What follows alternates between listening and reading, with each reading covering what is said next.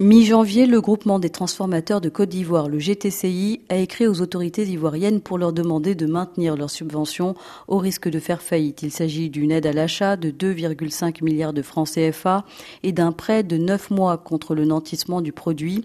Le GTCI affirme avoir des difficultés à accéder au marché.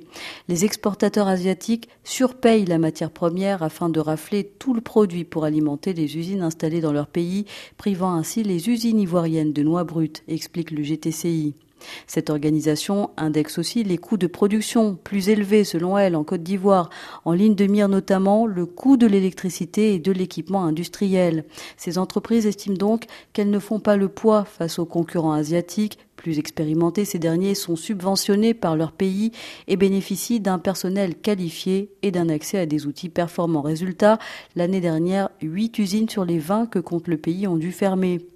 Pourtant, ces dernières années, le gouvernement multiplie les mesures fiscales et financières pour encourager la création de nouvelles unités locales de transformation.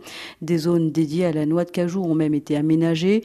Nous sommes conscients qu'il y a des préoccupations concernant le fonds de roulement pour l'achat de matières premières, indique Amadou Koulibaly, le président du Conseil coton Anacarde. Par exemple, ces entreprises doivent être en mesure de mobiliser 60 milliards de francs CFA pour acheter 10 000 tonnes d'anacarde, le soutien du gouvernement est donc nécessaire, poursuit ce responsable qui insiste néanmoins sur un point, il s'agit de mesures limitées dans le temps. Fin de citation.